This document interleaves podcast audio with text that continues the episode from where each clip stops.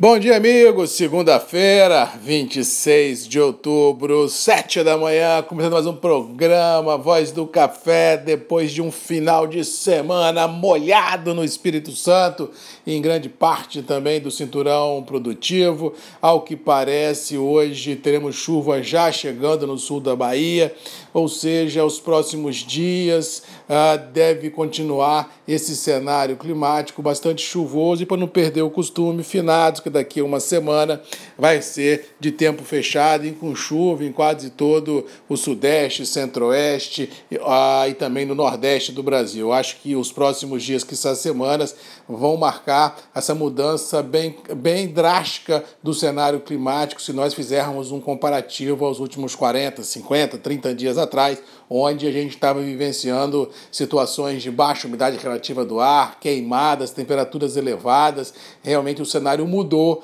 e deve continuar assim, pelo menos por mais uns 10, 15, quiçá 20 dias, ah, dando o start da, dos plantios de commodities como soja e milho e validando as floradas em importantes regiões produtoras, no caso do café, e dando também sobrevida a algumas regiões de pastagens, principalmente ah, em São Paulo. Diga-se de passagem que algumas cidades do interior de São Paulo já vinham com um problema de racionamento de água e essa chuva está certo que não resolve o problema como num passe de mágica, mas realmente dá um alento muito grande tanto ao campo quanto às cidades, vislumbrando tempos menos traumáticos à frente. Com relação aos mercados, semana começa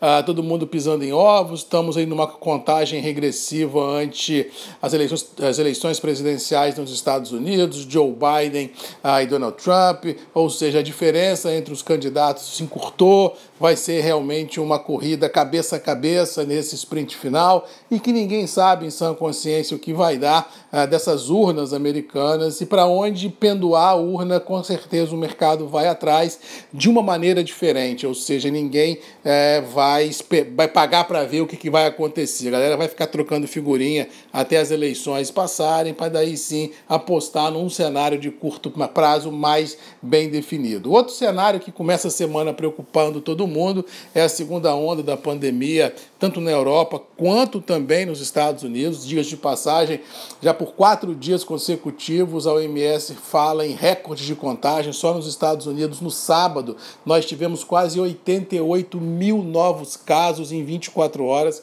Na Europa também os contágios estão muito fortes. Está uh, certo que não se tem a letalidade que se teve na primeira onda, mas assim os hospitais começam a ficar tumultuados e os governantes começam a pensar o que fazer uh, com relação ao isolamento social das pessoas e também do comércio, mas fica uma grande dúvida no ar, porque eles não podem ou não devem assim pensar em lockdown, em fechar a economia, já que o mundo fez uh, um buraco fiscal gigantesco para poder não deixar a economia parar em função aqui no Brasil dos auxílios emergenciais e lá fora dos estímulos econômicos, ou seja, se a economia não virar, se a economia parar, quem é que vai pagar esse buraco fiscal que o mundo fez para ajudar na primeira onda da pandemia. É uma situação muito complexa, não queria tratar na pele desses governantes, porque se ficar o bicho pega, se correr o bicho come, ou seja, é uma situação muito complicada, mas o que se tem é alguns movimentos pontuais de fechamento de comércios e restaurantes depois das 9, 10 horas da noite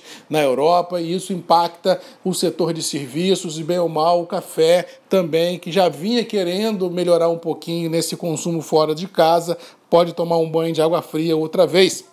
Ou seja, Realmente começamos a semana com muitas perguntas, com poucas respostas, com grande ansiedade no ar e com esses três drivers na frente do mercado: chuva no Brasil, eleições americanas e Covid, a segunda onda assustando tudo e todos. Ou seja, não consigo vislumbrar um mercado muito positivo. Acho que dólar pode ser do jeito que está para cima. Eu acho que o mercado acionário e cafeeiro vai continuar trabalhando dentro de uma lateralidade muito grande, até que os fatos que até então acabei de apresentar sejam melhores precificados ou que se tenha uma luz no fim do túnel. Enquanto isso não acontecer, não acredito em grandes volatilidades, o mais do mesmo deve prevalecer e a semana no mercado interno do café deve começar como terminou o anterior, com preços estabilizados em reais, fraca liquidez, ansiedade no limite e nesse início de semana todo mundo mais preocupado com a chuva caindo em suas lavouras do que com preço para vender café. Mas de qualquer maneira,